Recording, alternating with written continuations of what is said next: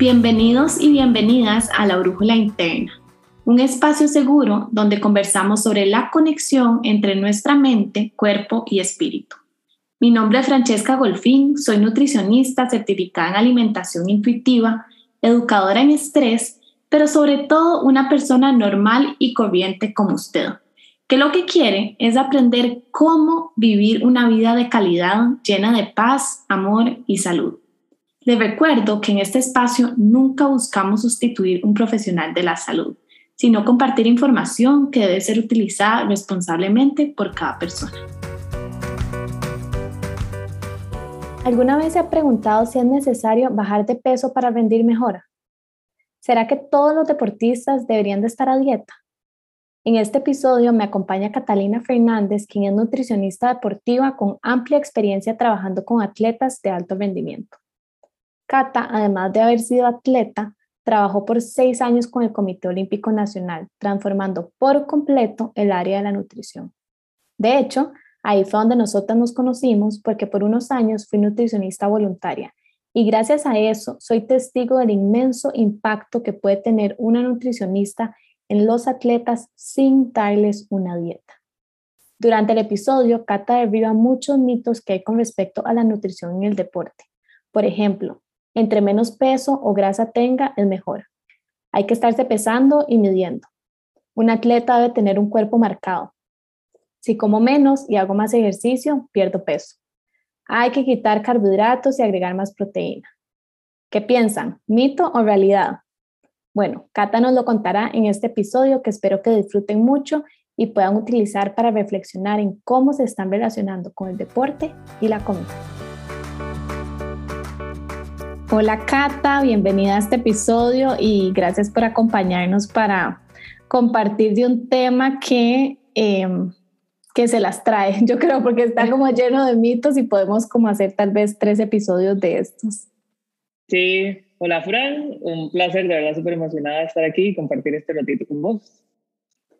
Te agradezco muchísimo y, y, sobre todo porque sabes que admiro un montón tu trabajo, tu manera como de ver la nutrición y, y el deporte que, que, no es muy común, eh, cada vez es un poco más común, gracias a Dios, pero pero en un área en donde hay como tantos mitos em, en torno a que si tengo que hacer esta dieta o la otra dieta, que si hago deporte y tengo que dejar de comer todo este montón de cosas, que, ¿verdad? Que peca y resempata, que si hice ejercicio, entonces ya, ¿verdad? Ya tiré todo por la ventana si me comí esto o el otro, entonces, bueno, vamos abordando un poco, un poco esos temas, pero tal vez eh, contanos primero un poquito de vos, como tu camino, ¿verdad? Como, como profesional y también como tu visión, cómo la nutrición ha ido cambiando a lo largo de los años. Sí, súper. Tal vez empezar diciendo que fui atleta. Creo que mi tema de la nutrición, he sido de esas personas que desde el colegio sabía que quería estudiar y he sido como muy enfocada y dirigida de verdad desde el cole. Yo fui seleccionada nacional de boli, jugué por más de 10 años. Creo que tuve la oportunidad y la bendición de estar en probablemente la mejor generación de, de voleibolistas a nivel mayor femenino que ha tenido el país. A nivel, obviamente, de éxito desde local y también tuvimos la oportunidad de ir a dos mundiales. Así que entiendo completamente y viví completamente lo que es ser un atleta de alto rendimiento y fue desde ese momento que empezaron como ciertas dudas alrededor del tema de alimentación que yo veía cuando íbamos, por ejemplo, a un torneo, yo, ¿por qué, por ejemplo, países grandes tienen como algún tipo de instrucción a la hora que van al comedor y nosotras somos las que acabamos con la mesa de postres y cosas así? Y empecé como a preguntarme, ok, ¿habrá como algún tipo de enlace entre lo que como y el rendimiento? Y definitivamente también una diferencia entre mis compañeras del cole que no hacían como gran cosa de actividad física y yo a la hora que íbamos a comer o que estábamos en la casa de alguna, yo quería terminarme todo, ¿verdad? Y mis platos eran gigantes y tal vez me veía de una forma, mientras algunas de mis otras amigas del cole comían súper poco, llegaron a tener amigas cercanas, tal vez algún tipo de trastorno alimentario y cosas así. Entonces, era como toda esa parte de ese montón de preguntas ningún adolescente que yo dije, yo necesito respuestas. Y por eso siempre dije, quiero estudiar nutrición. y siempre dije quiero estudiar nutrición deportiva. Para mí creo que fue difícil mi camino por UCR porque en ese momento no había curso de nutrición deportiva, no teníamos absolutamente ninguna mención hacia nutrición y deporte. Y para mí cumplir con la licenciatura fue como cumplir con un requisito para poder empezar realmente ya en la parte que yo quería, que era especializarme en nutrición deportiva. Tuve igual la super bendición de llegar a, la Escuela de Educación Física con el profesor José Moncada, que fue como el que me adoptó en el tema de mi tesis y pude hacer una tesis ya para terminar licenciatura en el tema de nutrición deportiva.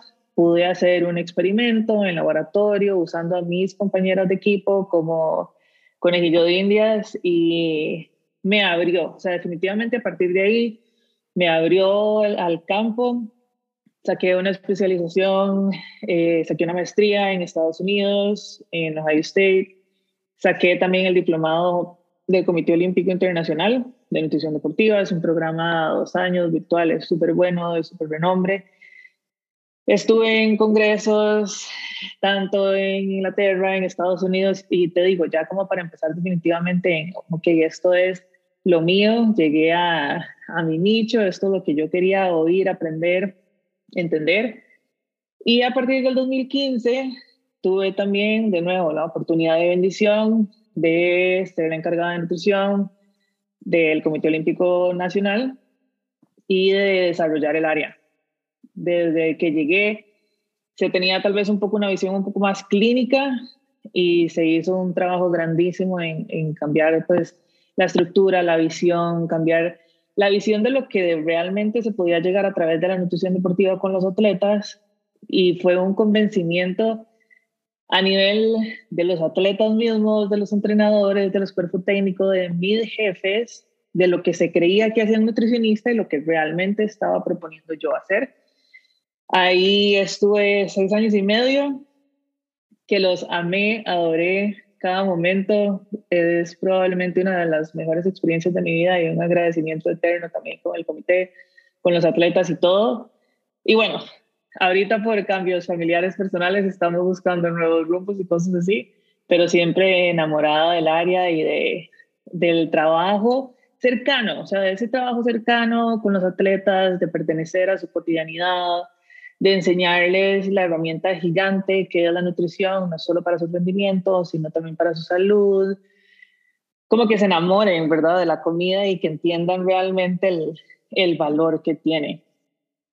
Yo creo que, bueno, desde que te conozco me di cuenta que rompes demasiados paradigmas porque me acuerdo, eh, yo fui voluntaria del comité y, ¿verdad? Con los talleres que hacíamos con los atletas y todo, yo decía, qué lindo, porque esto de verdad que eh, es es lo lindo de la nutrición, no es lo, ¿verdad? En lo que siempre nos catalogan y, y, también todos los retos que nos contás que has tenido como el camino, que a uno le parecería como increíble que, ¿verdad? Una selección nacional de voleibol no esté eh, orientada, ¿verdad? Tal vez hoy en día, gracias a vos y muchos otros profesionales, pueda haber más educación, pero que no tengan idea, ¿verdad? Si tienen que tener como una alimentación distinta o no.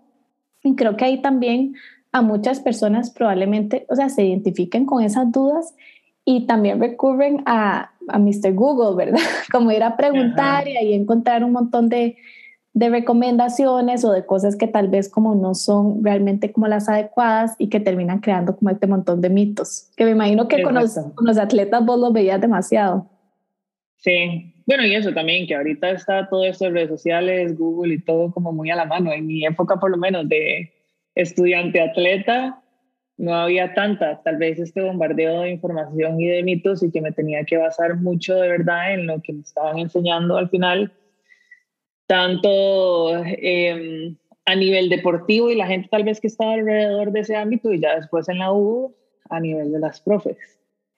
que lamentablemente es un área que se desconoce bastante y te digo, cuando yo quise hacer una tesis de nutrición deportiva, las profes en Nutri me dijeron no, y por eso fue que tuve que llegar, bueno, no, no sé, no, como que no era un proyecto viable, como que no era un área que manejaran, y por eso terminé en la Escuela de Educación Física y te digo, yo feliz de la vida y súper agradecida en todo caso con, con el profesor Montita, que al día de hoy lo considero todavía como mi, mi mentor. Sí, y que gracias también a eso, o sea, se, se fueron abriendo, ¿verdad? Como diferentes cursos y todo, y, y, como mucha más oportunidad en ese sentido.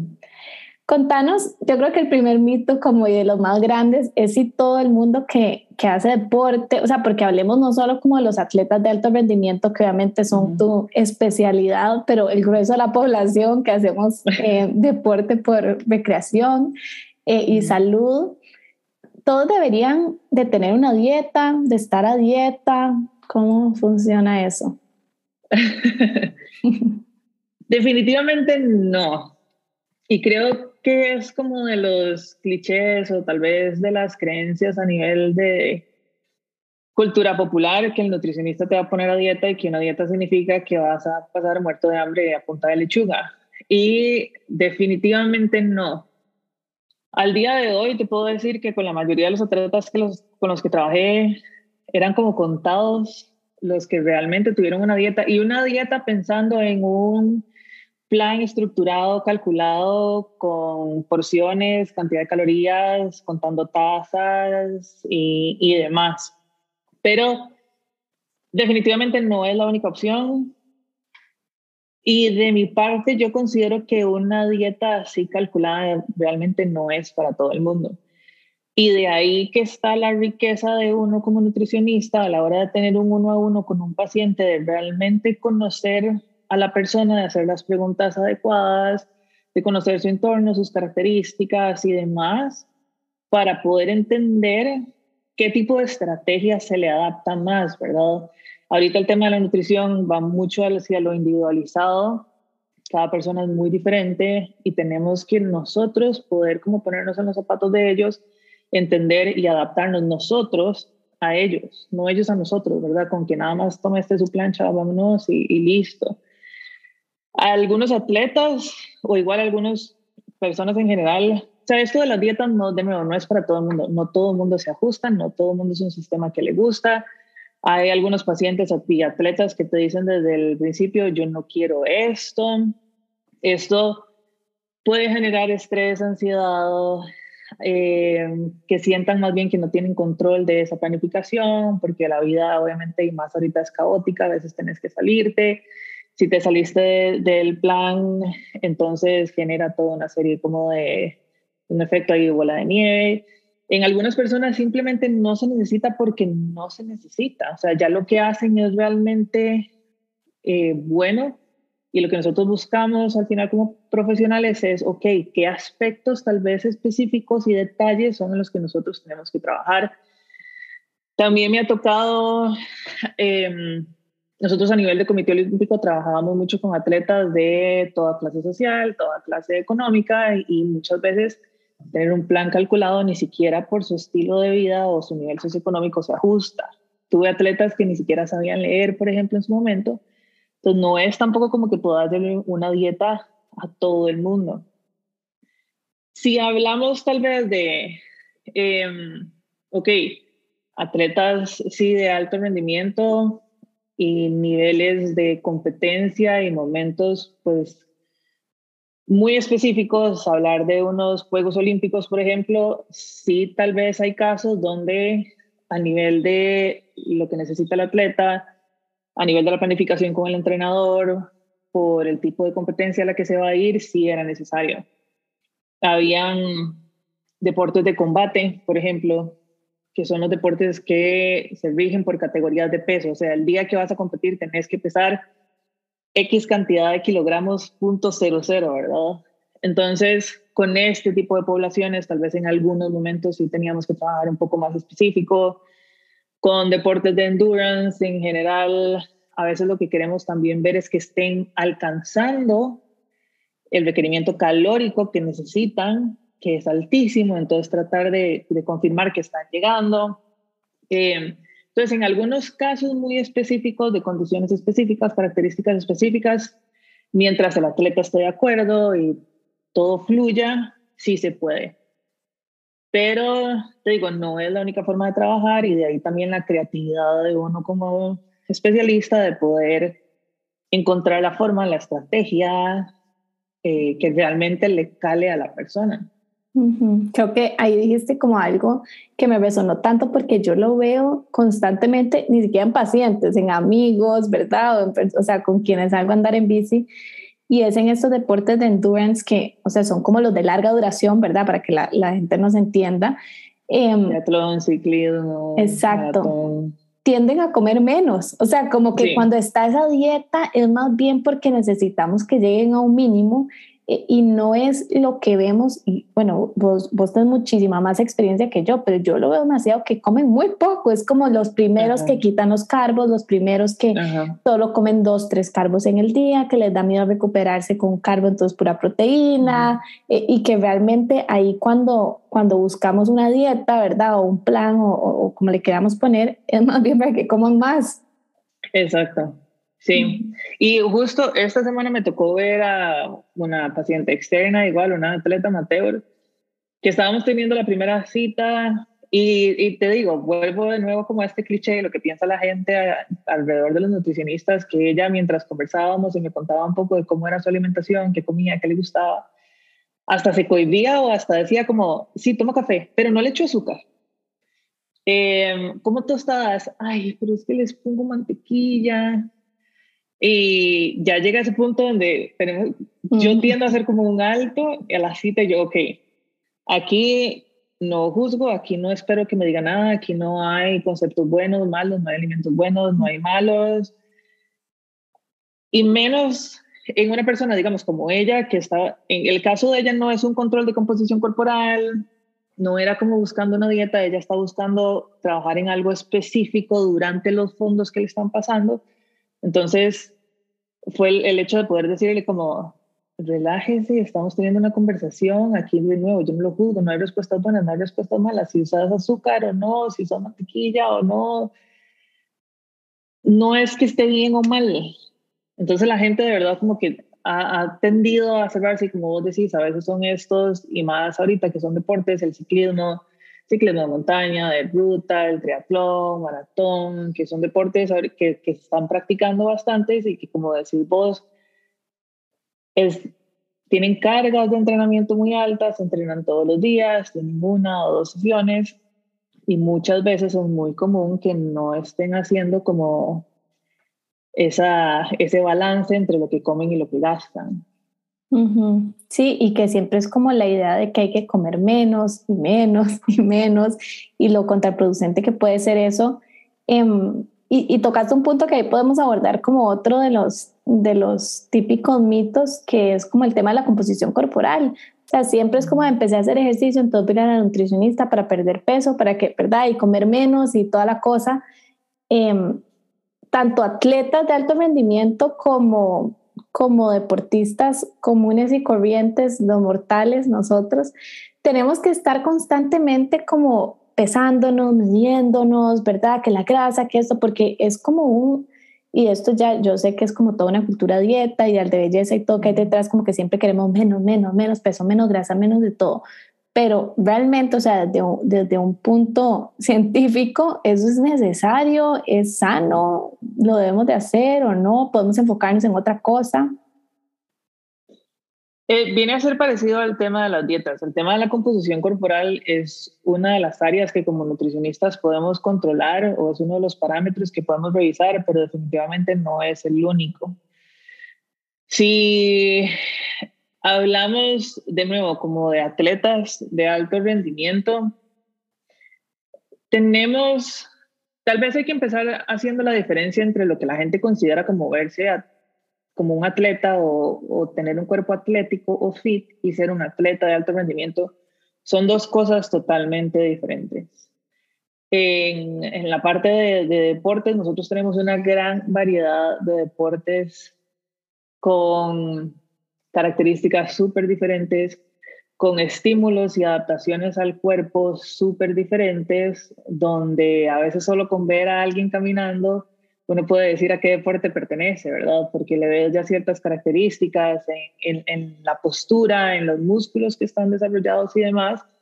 Así que a nivel de alto rendimiento no existe realmente como un solo estándar o un solo eh, él, se ve como un atleta y, calza como atleta sino que tenemos de nuevo que, que hilar más delgado e irnos a cuál es el ideal tal vez de ese deporte, qué es lo que necesita realmente ese deporte a nivel estructural, a nivel físico y visto desde un punto de vista de rendimiento. Porque, y he tenido, y me ha pasado un montón de veces, estos atletas, de nuevo, que quieren pesar menos, que quieren tener un menor porcentaje de grasa, que quieren tener cuadritos o que se les marque el abdomen.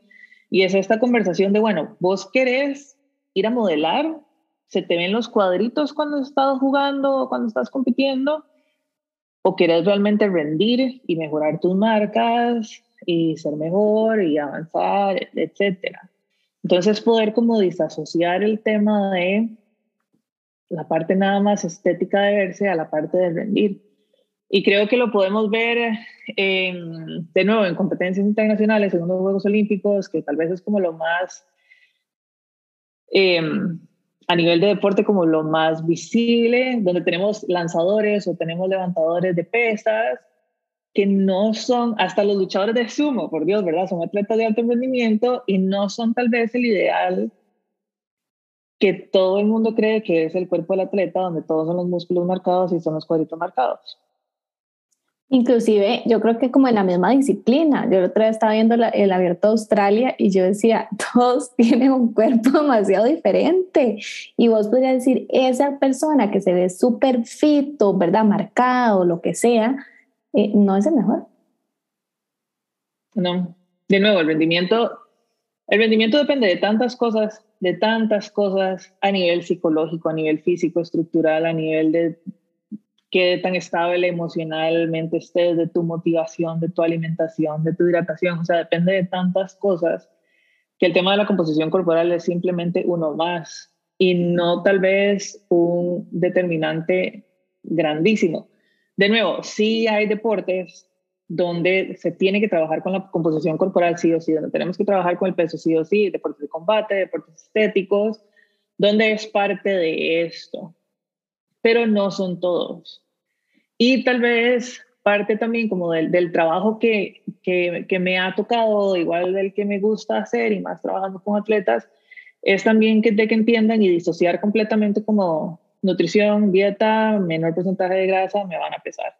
Sino que hay mucho más cosas dentro de todo esto y, y parte de la educación que se les daba a los chicos era también poder entender, ok, cuáles son los alcances de la nutrición deportiva, qué podemos trabajar y se les hace la pregunta y la mayoría casi siempre es como el tema de manejar el peso. Y yo, no, ¿verdad? Hay tanta más riqueza que esto. O sea, es el hecho de poder darle a tu cuerpo todo lo que necesitas para que esté saludable. Es fortalecer el sistema inmune. Es poder darte el combustible que necesitas antes, durante y después del entrenamiento. Es que tengas una buena recuperación. Es ayudarte a buscar estrategias nutricionales. Depende del clima en que vas a trabajar es ayudarte en la planificación de los viajes, si tenés que viajar dentro o fuera del país, eh, el tema del manejo de lesiones a nivel nutricional. Entonces, abrir como toda esta gama de diferentes aspectos que podemos trabajar desde la nutrición deportiva y la composición corporal es una de ellas, pero simplemente eso es una de ellas. Y no a todo el mundo se le tiene que pesar y no todo el mundo tiene que tener un control específico de su porcentaje de grasa. Es más, hace poco leía justo em, que la Universidad de Oregon decidieron que iban a dejar de hacer análisis de composición corporal a los atletas de la universidad, que los únicos a los que se les iba a hacer el análisis eran los que realmente atletas que los afectaban y los que iban a manejar los datos era el cuerpo médico, ni siquiera el staff Qué del entrenamiento. Y em, y sí, o sea, me parece súper bien. Es una medida un poco drástica, pero al final me parece súper bien porque el cuerpo médico tal vez es el que está más capacitado a manejar los datos de una forma responsable y de una forma segura.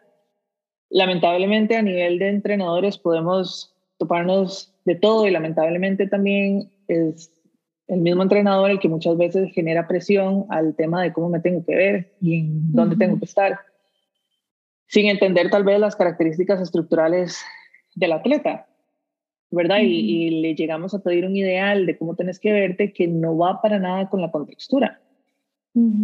Sí, o inclusive como con el momento en que está la persona o no sé, o sea, el típico, yo lo escucho tanto y me da como dolor de corazón porque es como, dígale a su nutricionista que necesito que esté pesando tanto. Y yo, ¿qué?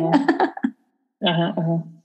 O que tiene que tener ese porcentaje de grasa. O sea, en estos días me lo dijeron, de aquí a un mes tiene que tener este porcentaje de grasa, dígale a su nutricionista. Y yo, pero, ¿cómo? o sea, y, y que, no sé, como, ¿qué poder tengo yo sobre eso? sí, y la pregunta es, ¿cómo lo determinaron que es realmente el ideal, verdad? Y tengo casos y conozco casos donde tal vez bajamos a la atleta de peso lo bajamos de porcentaje de grasa y resulta que la atleta dejó de rendir como rendía antes. Entonces, de nuevo, esto es otra vez llegar al punto de que es individualizado, de que cada atleta es diferente, de que cada persona es diferente, cada cuerpo es diferente y es tratar de trabajar con el ideal para esa persona. Puede que tal vez a un porcentaje de grasa menor no rinda, lo subimos un poquito y tenga su máximo rendimiento. Al final, si estamos hablando de atletas, lo que nosotros queremos es rendir, no vernos tal vez de una forma física y es tratar de trabajar hacia eso y, y de promoverlo y por eso igual espacios como el tuyo y enfoques como el tuyo es súper bonito y refrescante tenerlos porque a veces lamentablemente somos hasta los mismos nutricionistas los que infundimos ese miedo porque centramos el trabajo únicamente en el tema de la composición corporal y el porcentaje de grasa. Y lo digo también porque he tenido casos donde, donde es eso, ¿verdad? Es como, es que vengo de, de, X profesional donde me ponía a hacer tal dieta y tenía que contar la cantidad de vainicas, por ejemplo, que me tenía que comer ya no quería ni ver las vainicas, si quería bajar el porcentaje de grasa, bajé de peso, sí, bajé mi porcentaje de grasa, sí, tal vez nunca había estado tan fit, pero me empecé a lesionar, empecé a tener problemas, empecé a enfermarme, no tenía la misma energía, no tenía ni siquiera las mismas ganas de comer. Es que yo te digo, cuando tenés hambre y lo que te está sirviendo no te da placer y comer te dejó de dar placer, yo digo, ahí todo está mal. Porque todos comemos y comemos, sí, todo, todos comemos y comemos muchas veces al día y la mayoría de las veces, en todo caso, si no es realmente como por una responsabilidad nutricional que hay que llegar, pero por temas ya como muy específicos, o sea, tenemos que disfrutar siempre lo que estamos comiendo. Es increíble la cantidad de personas que yo, em, o sea, veo y también recibo que, que su relación con el deporte se deterioró por culpa de esta persecución eh, insaciable de un cambio de composición corporal que me dicen como es que nunca lo logré. O sea, yo me mataba haciendo ejercicio, yo me mataba de todo esto y, y la nutricionista siempre me decía, no, todavía nos falta, ay, no subiste, ay, no lo estás haciendo bien, ¿verdad? Aquí o allá y termina convirtiéndose en una tortura en donde después no quiere, como decís, ni ver las verduras, ni ver las frutas, ni ver el agua, y menos el ejercicio porque se convirtió en, en algo sumamente desagradable. Eh, y creo que con todo esto que nos decís, ¿verdad? Se rompe esta idea de que entre menos peso, entre menos grasa, siempre va a ser mejor y que es como lo que tenemos que estar persiguiendo, porque yo creo que esos son los ojos que le ven al deporte, es como menos peso, menos grasa y ya. Y no. Y te digo, también con eso que estabas diciendo, no hay como una comunicación directa entre nutricionista y entrenador también. Entonces, él o la nutricionista es como la que está tomando decisiones sobre la nada o tal vez sobre lo que él o ella creen sin tener esta como interconsulta o tener esta comunicación con el entrenador o el cuerpo técnico, donde es al final ese trabajo en conjunto de qué es lo que quieren ellos como entrenadores o qué es lo, porque son los que ven al atleta entrenando todos los días, qué realmente hace falta como para yo poder ajustar mi trabajo como nutricionista. De nuevo, no puedo estar buscando yo bajarlo o alcanzar ideales de porcentaje de grasa cuando tal vez el entrenador no es lo que quiere. Y qué importante, dale, dale. A nivel de deporte sí se habla, por ejemplo, en, de nuevo en ciclismo de ruta, en, ¿qué te digo? En deportes como gimnasia o en deportes como el atletismo, que sí se trabaja tal vez mucho en bajar de peso, bajar el porcentaje de grasa, buscando una ventaja competitiva de poder mover menos masa y ser más liviano, pero se trabaja muy planificado y muy periodizado y también hay que entender que para llegar tal vez a esa composición corporal que queremos en un momento específico del año, se trabaja de forma paulatina, de nuevo muy periodizado y solo para esa competencia, ¿verdad? No podemos esperar que el atleta pase con esta composición corporal todo el año porque no es real ni es sostenible. Y esa fluctuación dentro de temporada, fuera de temporada, durante la temporada es normal. Y de nuevo, se tiene que hacer de una forma ordenada y siempre muy en conjunto con el resto del cuerpo técnico. Sí, sí, como que no podemos pretender pesar lo mismo, menos igual, o sea, durante todo el año, ¿verdad? Más sobre todo como siendo atletas de alto rendimiento, pero qué importante también como considerar a la persona ahí también en medio, porque, o sea, yo sé que estás hablando como de atletas de alto rendimiento que saben que ese es como su, tal vez no solo su trabajo, pero, pero, ¿verdad? Como que ese enfoque y todo, Em, pero muchas veces el atleta se pierde con medio de esas conversaciones, como que el, el, entrenador puede querer algo, la nutricionista sí, bajémoslo acá, pero que hay como de la persona, eh, cómo sabemos, inclusive ahí entra como la parte psicológica, cómo está emocionalmente, eh, cómo está descansando, no sé, como todo este montón de cosas realmente es algo que quiere, porque yo lo veo mucho en en la persona normal y corriente que va al gimnasio, ¿verdad? Que nadie le preguntó si quería bajar de peso o no quería bajar de peso, o sea, como que nadie le hizo como todas estas preguntas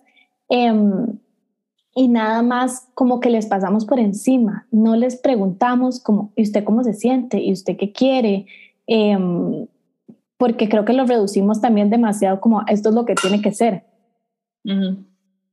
Sí, sí, sí, tenés razón y, claro, o sea, todas estas decisiones siempre, yo hablo mucho de nutricionista entrenador, pero siempre considerando también obviamente al atleta y lo que quiere el atleta, a lo que se quiere comprometer también y que se toman decisiones en conjunto buscando el, bien general, pero sí, sí, sí, totalmente siempre considerando al atleta.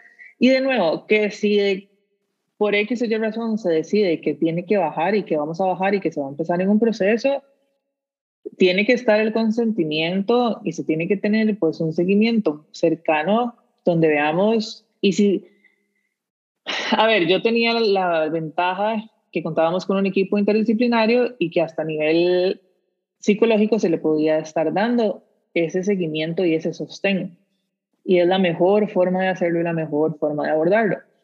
Pero si no es así, creo que por más que seamos nutricionistas, somos empáticos, ¿verdad? Y creo que somos humanos y si hay alguien que vemos que está sufriendo y que no la está pasando bien, podemos hacer ajustes.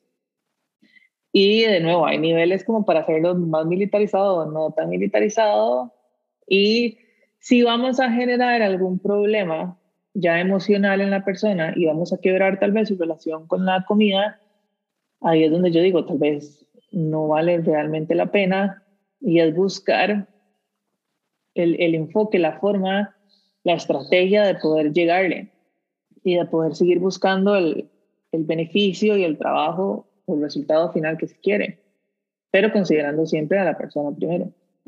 Yo creo que nos perdemos mucho en el camino, ¿verdad? Dañamos esa relación con la comida, con el deporte, con nosotros mismos, con otras personas, en busca como de este eh, cuerpo, ¿verdad? De este peso, de este bendito número que, o sea, yo, yo estoy clara que hay personas que pueden seguir una dieta y que no pasa nada, pero tal vez es como crear esta conciencia en que, como vos decías al inicio, no es para todo el mundo y también es responsabilidad de la persona como ir evaluando cómo me voy sintiendo, eh, qué cosas, ¿verdad? Como que están pasando que antes no pasaba, no sé, que estoy empezando a tener miedo a ciertos alimentos o que me estoy obsesionando con el asunto, o que eh, estoy dejando de em, ser persona, ¿verdad? De vivir, de compartir con mi familia por todo como este tema, en donde ya se vuelve algo súper riesgoso. Sí, sí, sí, Totalmente. O sea, creo que parte de nuestro trabajo es, y del seguimiento que tenemos que dar en el abordaje es, es poder analizar todos esos sentimientos asociados que se están creando alrededor de la estrategia nutricional que nosotros estamos pues trabajando. Y de nuevo, mucho la responsabilidad también del nutricionista de poder no centralizar el trabajo 100% en la composición corporal. Porque muchas veces hasta el hecho de pesarse y cuando vamos a pesar a una persona, entonces ya le ves que la cara le cambió, que respira diferente, que se para en la báscula o que ya hay hasta un comentario, ay no, ay vas a ver, ay es que pasó esto. Y no, ¿verdad? Es simplemente un, tal vez un aspecto más de la consulta, igual que todo lo demás que estamos haciendo, entonces normalizarlo.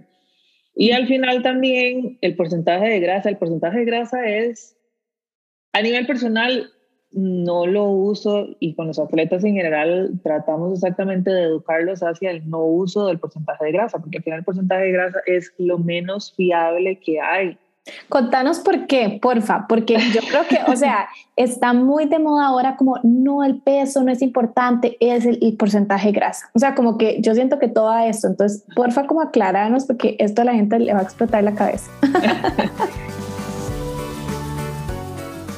Yo sé que quieren escuchar esta explicación ya, pero les recomiendo tomarse unos segundos para estirarse, hacer una pausa, traerse un café o un té y algo rico para comer, para que así puedan aprovechar bien todo lo que Cata trae para compartirnos. Cuando estén listos, nada más le dan play al siguiente episodio y van a poder recibir toda esa información.